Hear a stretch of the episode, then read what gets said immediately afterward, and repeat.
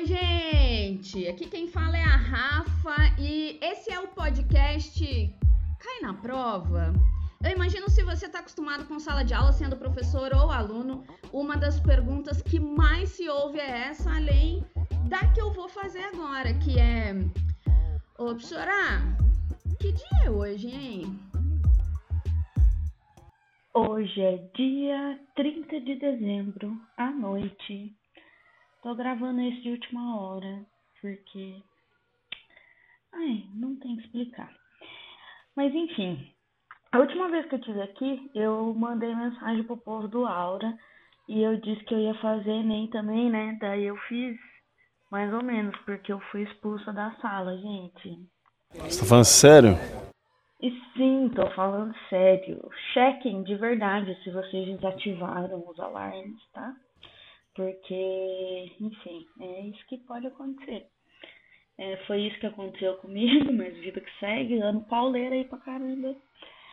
Mas eu me deparei com a minha ignorância a respeito de uma pessoa que morreu esses dias.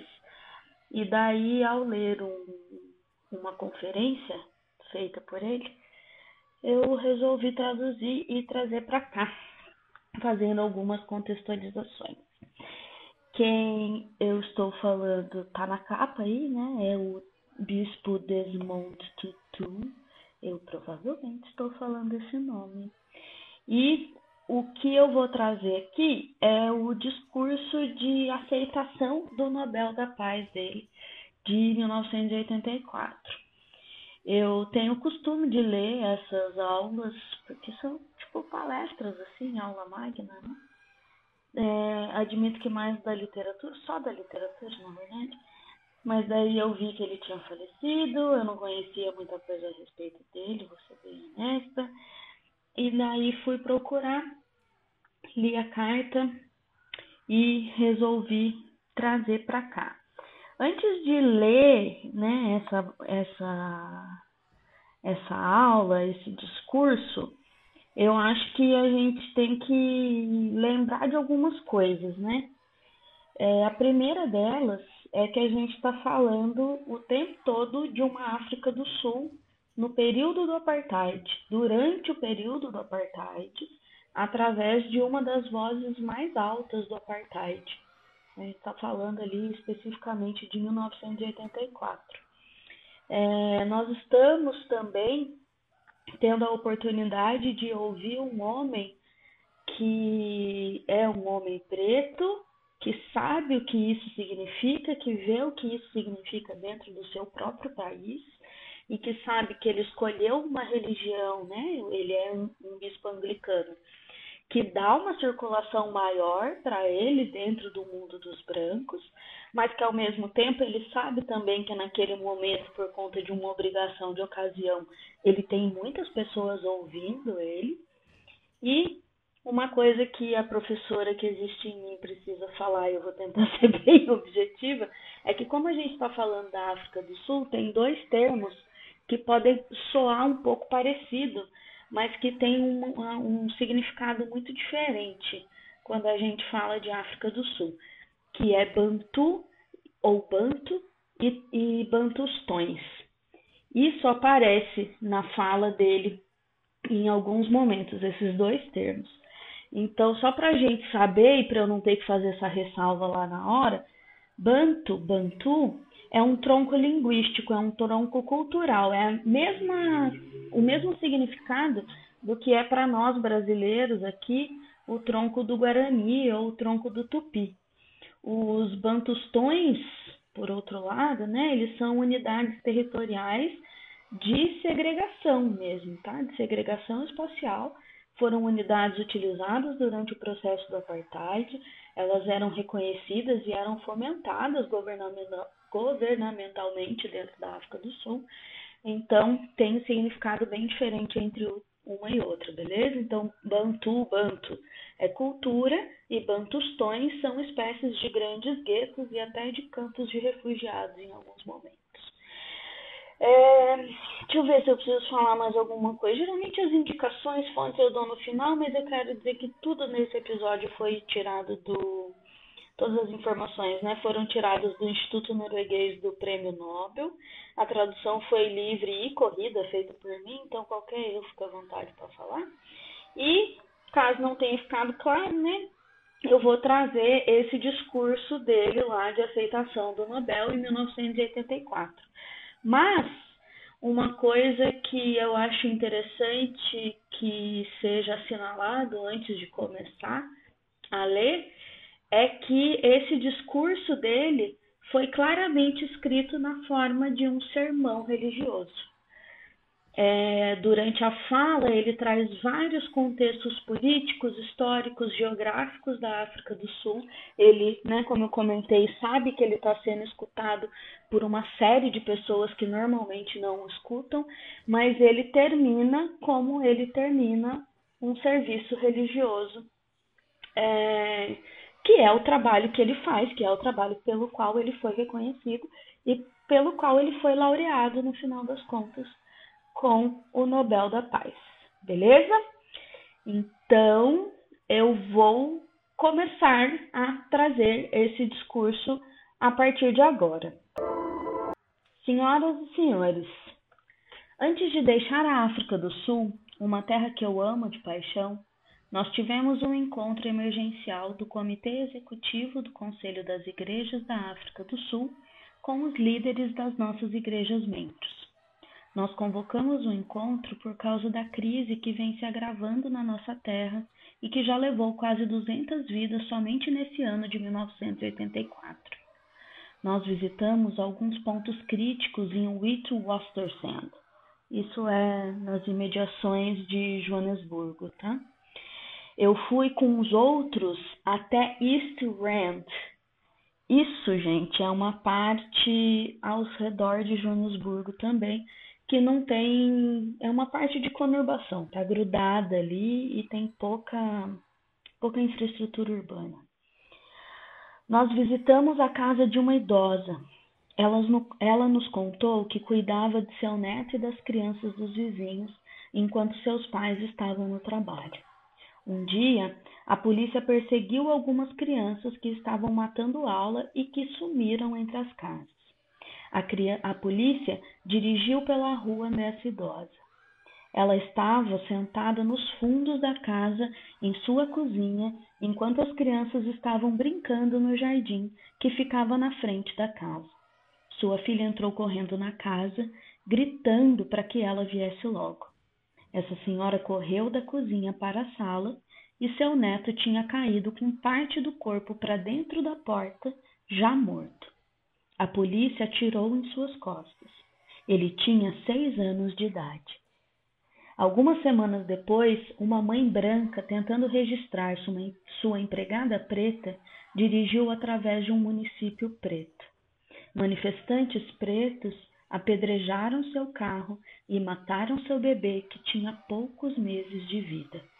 Essa foi a primeira vítima branca das manifestações que tomam conta da África do Sul nesse momento. Essas duas mortes são muitas mortes. Esses são os custos do apartheid. Esses são os altos custos do apartheid. Todos os dias, em uma ocupação perto da cidade do Cabo, chamada KTC, é, ainda é um bairro nas imediações da cidade do Cabo, tá? Do lado do aeroporto. As autoridades têm demolido os frágeis abrigos de plástico erguidos pelas mães pretas que levam suas promessas a sério. Elas estão reduzidas a ficarem sentadas em colchões encharcados, minando seus bebês, enquanto seu lar está desmoronando aos seus pés em uma cidade do cabo que chove. Todos os dias as autoridades fazem demolições nesses lugares. Que tipo de crime horrendo essas mulheres fizeram para serem tratadas dessa maneira? Tudo o que elas querem é estar com seus maridos, pais de suas crianças. Em qualquer outro lugar do mundo, isso estaria sendo comentado. Mas na África do Sul, terra que se diz cristã e que possui um feriado nacional chamado Dia da Família, essas nobres mulheres são tratadas de maneiras desumanas como mesmo que tudo o que elas queiram seja uma vida estável. Infelizmente, na terra onde elas nasceram, é uma ofensa passível de crime o desejo delas de serem felizes ao lado de seus maridos e filhos. A vida das famílias é prejudicada não de maneira acidental, mas de maneira deliberada por uma política governamental. É o preço que esses seres humanos, crianças de Deus, são obrigados a pagar pelo apartheid. Um preço que é inaceitável. Eu venho de uma terra bonita, que foi emperequetada por Deus com lindíssimos recursos naturais, grandes extensões, montanhas, pássaros cantantes, estrelas cintilantes em um céu azul onde também brilha o sol dourado. Lá nós temos muitas coisas que vieram com os desejos de Deus e têm o suficiente para que todos possam sobreviver. Mas o apartheid confirmou como que a ganância é uma face perigosa daqueles que foram criados à imagem e semelhança de Deus. Eles pegaram 87% da terra, embora sejam apenas 20% ou menos da população. O restante da população precisa se virar com os 13% restante de terra. O apartheid decretou a política da exclusão. 73% da população é excluída de qualquer participação significativa na decisão da vida política do local onde nasceram. A nova Constituição, que se divide provisoriamente em três câmaras para brancos, coloridos e para os nativos e índios, menciona os pretos apenas uma vez. Depois os ignora totalmente. Atenção, é agora que o bicho vai pegar. Portanto, essa nova Constituição, tão elogiada pelo Ocidente como um passo para a direção correta, mantém práticas racistas e etnocêntricas. Na cara, na cara, na cara! Que loucura! Os comitês constitucionais não incluem os pretos, portanto, essa Constituição perpetua, com força de lei, a força da minoria branca. Esperam dos pretos que eles exercitem, exercitem suas ambições políticas em terras áridas e em guetos recheados de mão de obra barata, bantustões de uma África do Sul separatistas Pretos são sistematicamente tolhidos de seus direitos civis como cidadãos da África do Sul, sua terra de nascimento. Esse é e sempre foi o maior objetivo do apartheid, assim como o nazismo tinha como objetivo final a loucura dos judeus como uma raça ariana e pura. O governo sul-africano é inteligente, no entanto, porque os párias conseguem poucos direitos e ainda menos aqueles direitos que são políticos em busca de um sonho ideológico e racista do apartheid, mais de 3 milhões de filhos de Deus tiveram suas raízes arrancadas de suas casas, que foram demolidas enquanto eles foram jogados em campos de refugiados no Bantustão. Eu direi isso de uma vez: apenas coisas ou lixo são jogados, não pessoas. Apartheid, no entanto, permitiu que os filhos de Deus aqueles que são pretos possam ser tratados como se fossem coisas e não como uma coisa de infinito valor que também é criado à imagem e semelhança de Deus. É muito bom, gente deve ser o bom.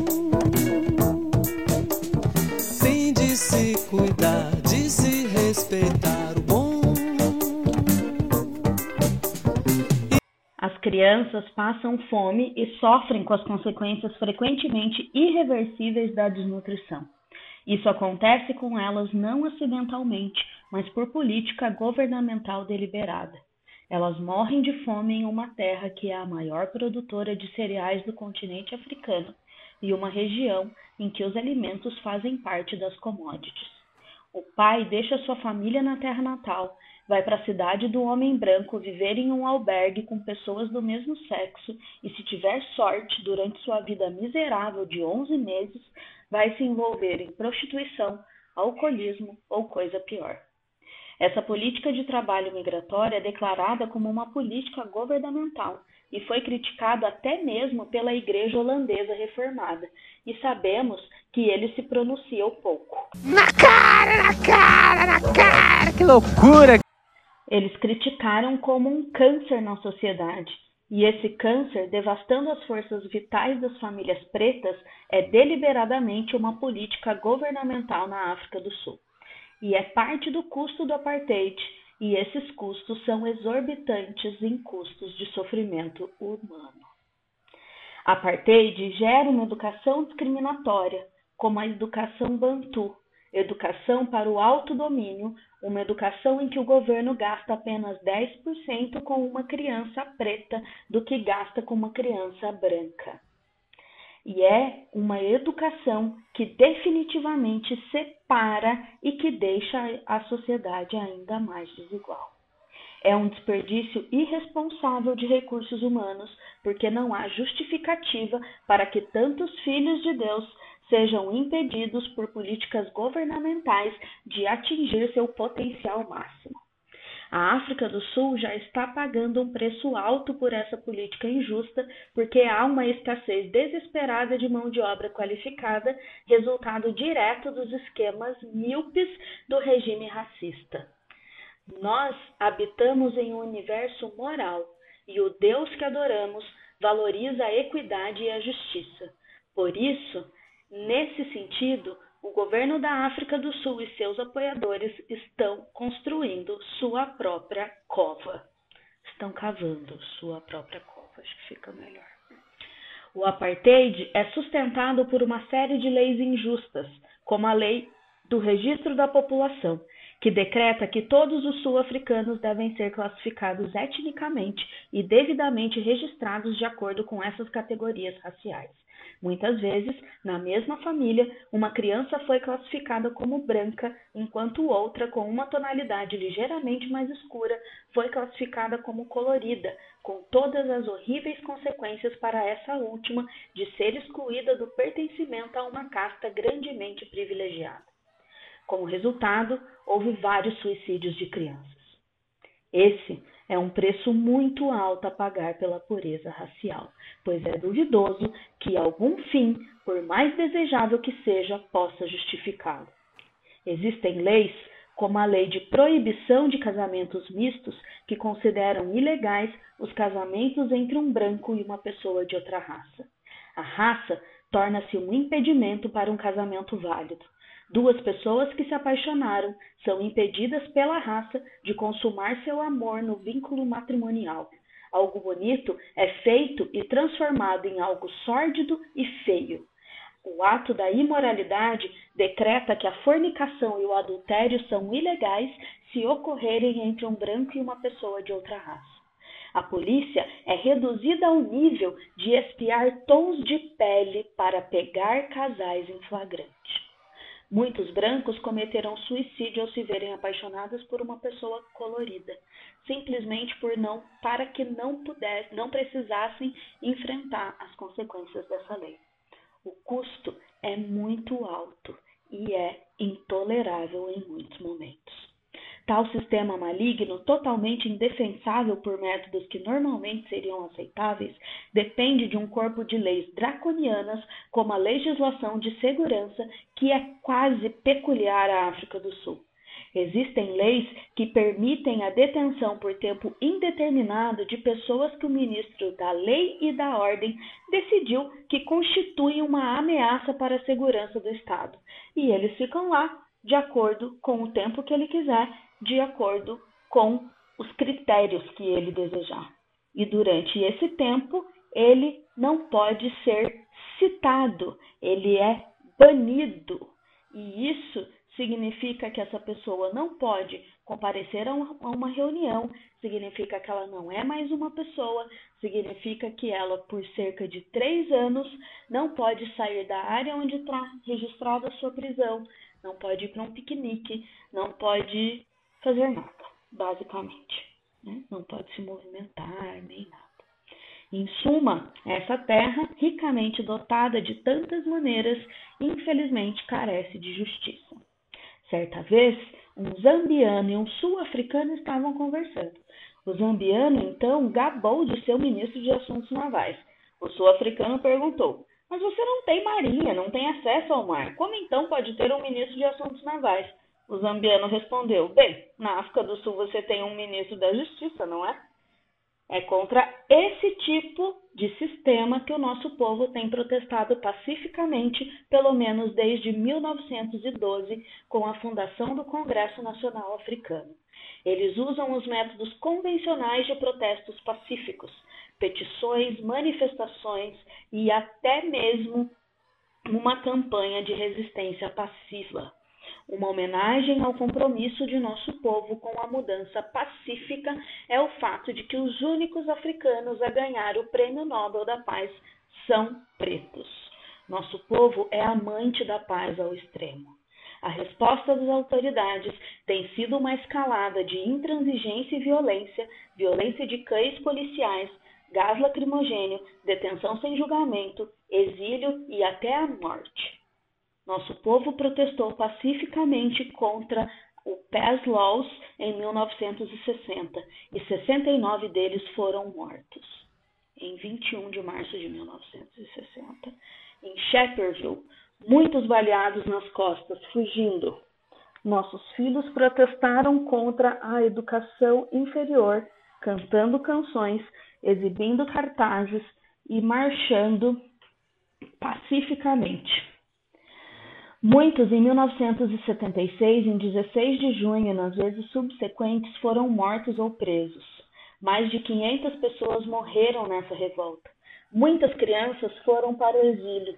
O paradeiro de muitos é desconhecido para os seus pais até hoje no momento para protestar contra essa mesma educação discriminatória e a exclusão dos negros na nova dispensa constitucional, do falso governo preto local, aumento de desemprego, aumento dos aluguéis e do imposto geral sobre as vendas, nosso povo boicotou e protestou pacificamente mais uma vez. Eles encenaram uma estadia bem-sucedida de dois dias fora e mais 150 pessoas foram mortas é um preço muito alto a pagar. Tem havido pouca repulsa ou indignação com essa destruição desenfreada da vida humana que vem diretamente do Ocidente. Ou não, mais um crime contra a humanidade. Nesse momento, gente, o Desmond Tutu, ele quebra um pouco o protocolo e ele diz que quer abrir um parênteses, né? E ele pede para que alguém explique para ele uma coisa que o intrigou porque teve um padre ali em 1984, um padre polonês, que ele desapareceu e ele foi encontrado um tempo depois morto e que houve uma cobertura é, do Ocidente. Quando ele coloca Ocidente, aqui ele está falando predominantemente da Europa Ocidental e dos países ricos, né? É, e ele fala que houve uma extensa cobertura disso e que ele fala assim: ah, eu fico feliz que a morte de uma pessoa possa causar tanta preocupação. Mas na mesma semana que isso aconteceu, é, que esse padre foi encontrado morto, né, a polícia sul-africana matou 24 pretos que participavam de um protesto e 6 mil negros foram demitidos por estarem envolvidos em um protesto também, né?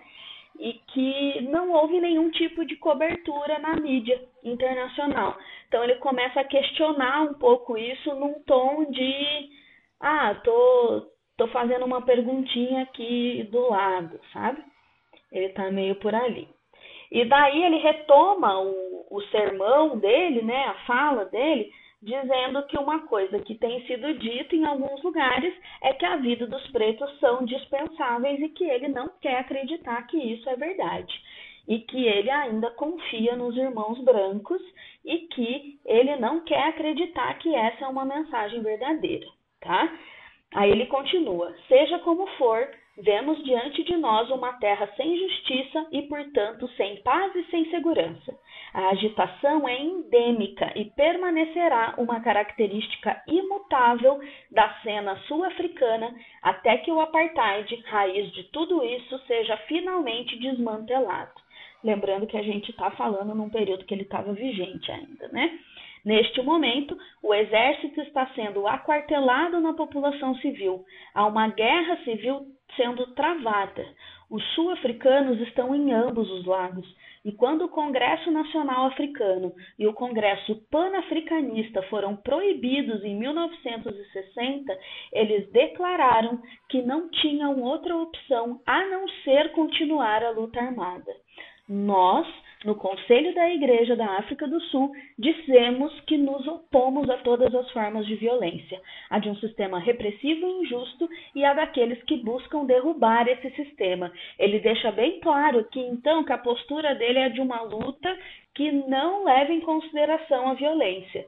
Mas ele faz um adendo, porque ele coloca que, no entanto, acrescentamos que entendemos aqueles que dizem que tiveram que adotar o que é um último recurso para eles.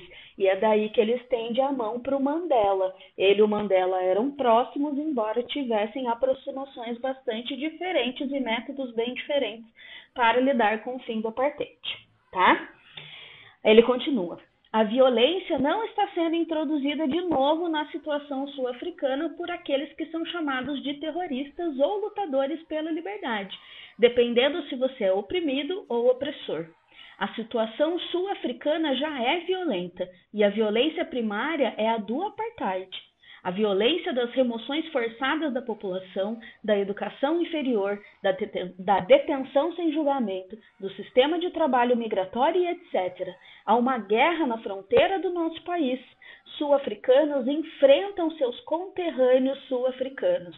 Soldados sul-africanos lutam contra namibianos que se opõem à ocupação ilegal do seu país da África, pela África do Sul, que tem buscado estender seu sistema repressivo de apartheid injusto e explorador. É importante dizer isso porque às vezes isso não aparece tanto nos livros de história também, gente. Mas o sistema do apartheid ele estava tentando se expandir ali, né, tanto para a Namíbia quanto para Moçambique, tá? Ele estava se espalhando ali naquela região. Ele continua: não existe paz na região sul do continente africano e não existe paz porque não existe justiça. Não pode existir paz de verdade enquanto não houver de verdade paz e justiça para os habitantes dessa terra maravilhosa. A Bíblia não sabe e não fala nada sobre paz sem justiça pois isso seria como gritar onde está a paz, mas não trabalhar para obtê-la. O amor de Deus envolve a paz, envolve inevitavelmente retidão, envolve a justiça, a plenitude, envolve a plenitude de vida, a plenitude de participação na tomada de decisões, a plenitude da bondade, de poder sorrir, da alegria, da compaixão, do compartilhamento e da reconciliação. Eu tenho falado muito sobre a África do Sul, primeiro porque é o lugar que eu conheço melhor, mas também porque é um microcosmo do mundo e um exemplo de como pode ser encontrado em outros lugares em diferentes graus, que quando existe injustiça, a paz é apenas uma causalidade. Em São Salvador, desculpa, em El Salvador, na Nicarágua e em outros lugares da América Latina, existiram e existem regimes repressivos que atacaram sua posição. Concidadãos são colocados um contra os outros, às vezes atraindo a atenção e os interesses inúteis de forças externas que desejam estender suas esferas de influências militares. Nós vemos a mesma coisa acontecendo no Oriente Médio, na Coreia, nas Filipinas e no Campo Cheia, que é o que a gente chama de Camboja hoje, tá, gente? Enfim, nós vemos a mesma coisa acontecendo nesses lugares, no Vietnã, no Ulster, que é a, a província mais ao norte da Irlanda do Norte, no Afeganistão, no Moçambique, em Angola, no Zimbábue e atrás da cortina de ferro. Comunista, né? Porque há uma insegurança global, nações são jogadas em uma disputa armada, gastando bilhões de dólares em instrumentos de destruição, enquanto milhões de pessoas estão morrendo de fome. E, no entanto, apenas uma fração do que é gasto de forma tão obscena em orçamentos militares faria a diferença em acesso para que os filhos de Deus enchessem seus estômagos, fossem educados e tivessem a chance de levar uma vida plena e feliz. Nós podemos nos alimentar várias vezes, mas diariamente nós somos assombrados com a violenta imagem de pessoas enfileiradas com vasilhas vazias para tentar ter algo para comer. Quando é que iremos aprender? Quando é que as pessoas ao redor do mundo irão se levantar e dizer basta? Deus nos criou para a irmandade. Deus nos criou para que pudéssemos formar uma família na humanidade existindo de maneira conjunta, uma vez que somos feitos uns dos outros.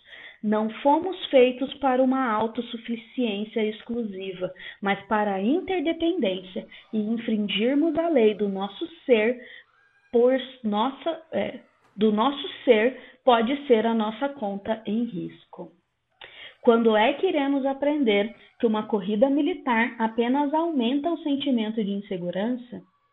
Hoje, nós estamos mais próximos de um holocausto nuclear do que quando nossa tecnologia e nossos investimentos eram inferiores.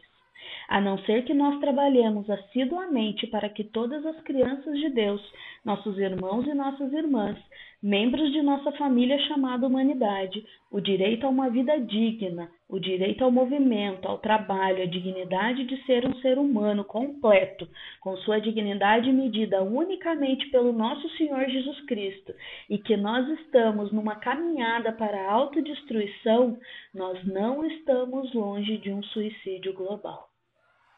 No entanto, tudo, tudo, tudo, tudo ainda pode ser tão diferente. Quando é que vamos aprender que seres humanos têm um valor imensurável porque eles são criados à imagem e semelhança de Deus? E que é uma blasfêmia tratar seres humanos como se fossem menos que isso, e que fazê-lo faz com que você mesmo retroceda aos olhos do Criador? Ao desumanizar outras pessoas, você está se desumanizando. Talvez a opressão desumanize o opressor na mesma medida, ou talvez até mais, do que desumaniza o oprimido. Eles precisam um do outro para tornar-se livres, para tornar-se humanos.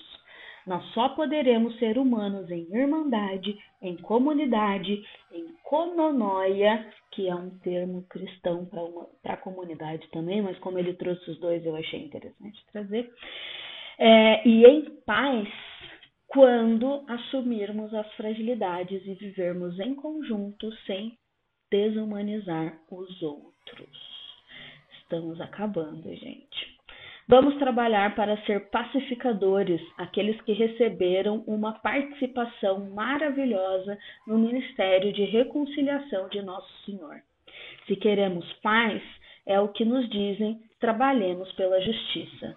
Vamos transformar nossas espadas em relhas de arado.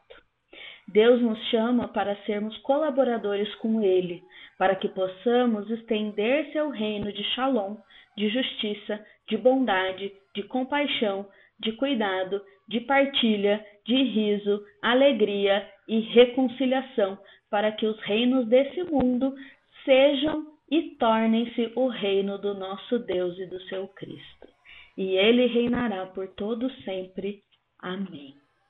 Então, haverá um cumprimento de uma visão maravilhosa do Apocalipse de São João, o Divino, no versículo 9. E assim ele finaliza. Depois disso, eu vi, e eis que uma grande multidão que nenhum homem poderia contar, de todas as nações e famílias e povos e línguas, estava diante do trono e do cordeiro, vestida com mantos brancos e palmas nas mãos.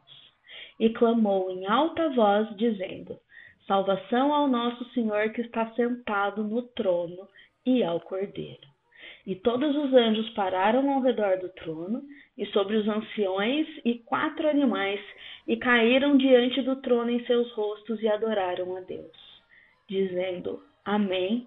Bênção e glória e sabedoria e ação de graças, e honra e poder e força sejam para nosso Deus para todos sempre. e amém. A motivação justificativa, gente, para que o Desmond Tutu ganhasse o Nobel da Paz, porque eles sempre fazem isso, né? Divulgam quem ganhou e daí divulgam a justificativa, porque que foi essa pessoa que ganhou. É a seguinte: por seu papel como líder unificador na campanha não violenta para resolver o problema do apartheid na África do Sul. Fecha aspas. Gente é pra brilhar, não pra morrer de fome. Tem... Sora! Tem que copiar, professora? Ô, professora, é pra copiar? Bom, no é para copiar, eu já falei a maioria das coisas na introdução, né? Então, tipo, não, não tem nada para copiar. Era aquelas diferenças, diferenciação de bantu, de banto com bantustões, uma contextualização, né? Que a gente está lendo um sermão, um discurso de 1984, então relembrar disso quando algumas coisas estavam sendo faladas. E acho que é isso, beleza? Agora, é... ah, dos áudios. Esse episódio utilizou várias vírgulas sonoras e vários áudios de um aplicativo que já vem com tudo pronto do Medo e Delírio em Brasília. E aí eu trouxe, acho que a voz do Adrilles, do Casé, do Luciano Hang, velho da van o Dandy Ferri, acho que foi isso que eu me lembro. Fora isso, tem música do Caetano Veloso e é isso. Mas é que você não vai acreditar, professora. E o cachorro que comeu minha lição? Ando mega comportada, sem falar palavrão nem nada, mas é sempre importante lembrar que isso aqui é um trabalho independente, que eu escolho o que eu quero falar quando quero falar, dos temas que quero falar. E que é isso. Vamos conversando nas redes sociais, me segue lá no arroba pode cair na prova referência do episódio está na descrição. E tchau!